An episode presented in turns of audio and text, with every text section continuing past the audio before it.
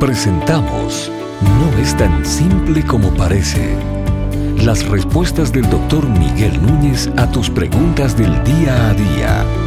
Bienvenidos. ¿Es correcto pensar que la fe del hombre puede incluso mover montañas? Bueno, yo creo que lo primero que tenemos que decir es un sí, pero. Y la razón por la que dije sí es porque nosotros no decimos eso, fue Cristo que dijo eso. Y cuando Cristo dice algo, yo necesito creer lo que dijo, luego yo tengo que entender qué fue lo que dijo. Pero él dijo que una fe tan pequeña como un granito de mostaza podría mover montañas. Entonces, antes de que vayamos muy rápido y que llegamos a conclusiones cerradas, tenemos que reconocer que Dios en su soberanía es quien determina finalmente qué cosas se van a mover, qué cosas van a ocurrir, a qué cosas pudieran resultar milagrosas. Y eso lo vemos a lo largo de toda la Biblia. Entonces hay un grupo de cristianos que va a decir, bueno, eso no es verdad porque Dios es el único que hace las cosas. Y yo diría, amén, cierto. Pero Dios ha diseñado la relación del hombre para que funcione de cierta manera que nosotros no entendemos bien. Por ejemplo, cuando yo oro, en un sentido, mi oración no va a cambiar nada, porque Dios es soberano y Él es quien determina qué es lo que va a ocurrir al final de mi oración. Sin embargo, Dios dice, no tenéis porque no pedís. Entonces hay un diseño de la oración que me dice a mí que si yo no oro, yo no voy a tener muchas cosas.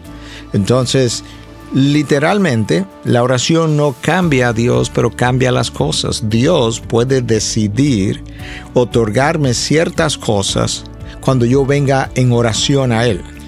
Pero cuando yo no vengo en oración, entonces no la tengo. Cuando yo vengo en oración, Él me las otorga, con lo cual alimenta mi vida de oración y de fe, porque ahora tengo incentivo para seguir orando y seguir relacionándome con Él, que es lo que Él quiere.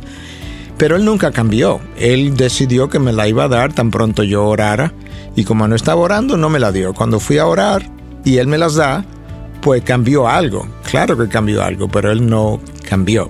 Yo espero que eso sea como más o menos claro. De esa misma manera, Dios diseñó la vida de fe para que la fe cambie cosas, aunque no lo cambie a Él. Porque incluso Cristo dice en un momento dado, uno de los evangelios habla de que Cristo se, se fue de aquel lugar y dice, y allí no hizo muchos milagros por su incredulidad. Entonces Cristo Uh, literalmente acusó la escasez de milagros en aquella región no a su escasez de soberanía, sino a la escasez de su ah, fe, de su credulidad. Entonces a Dios le place, le complace que yo le crea.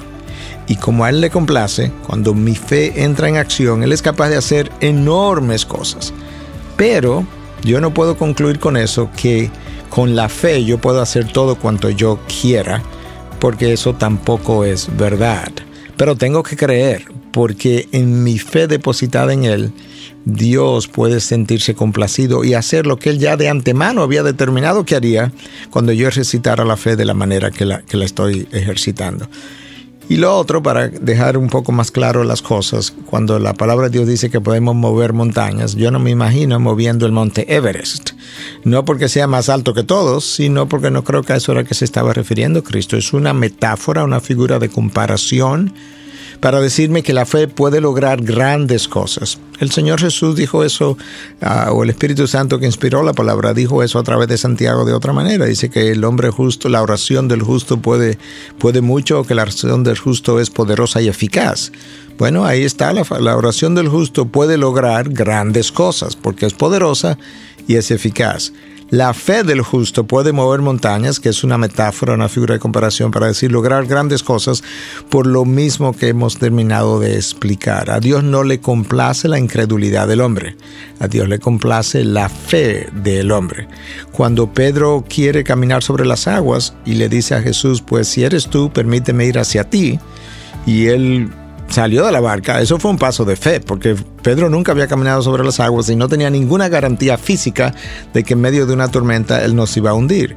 Sin embargo, él puso la fe en la persona de Jesús y logró caminar sobre las aguas. Bueno, ahí hay algo que Pedro hizo por la fe. Los otros 11, los otros 11, 10, 11 que estaban en la barca, si estaban todos, no lograron caminar sobre las aguas porque ellos no ejercitaron la fe. Entonces tú puedes ver que la fe logra grandes cosas, pero en realidad ah, el Señor había determinado que cualquiera de ellos que pusiera su confianza en Él iba a poder caminar sobre las aguas. El único que lo hizo fue Pedro, el único que tuvo el privilegio de caminar sobre las aguas de medio de una tormenta fue Pedro.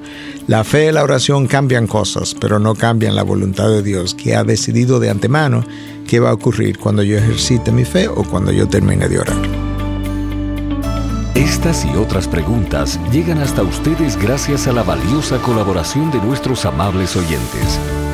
Si deseas compartir con nosotros tus consultas e inquietudes, visita nuestra página de internet integridadysabiduría.org. Gracias por tu gentil atención y será hasta la próxima.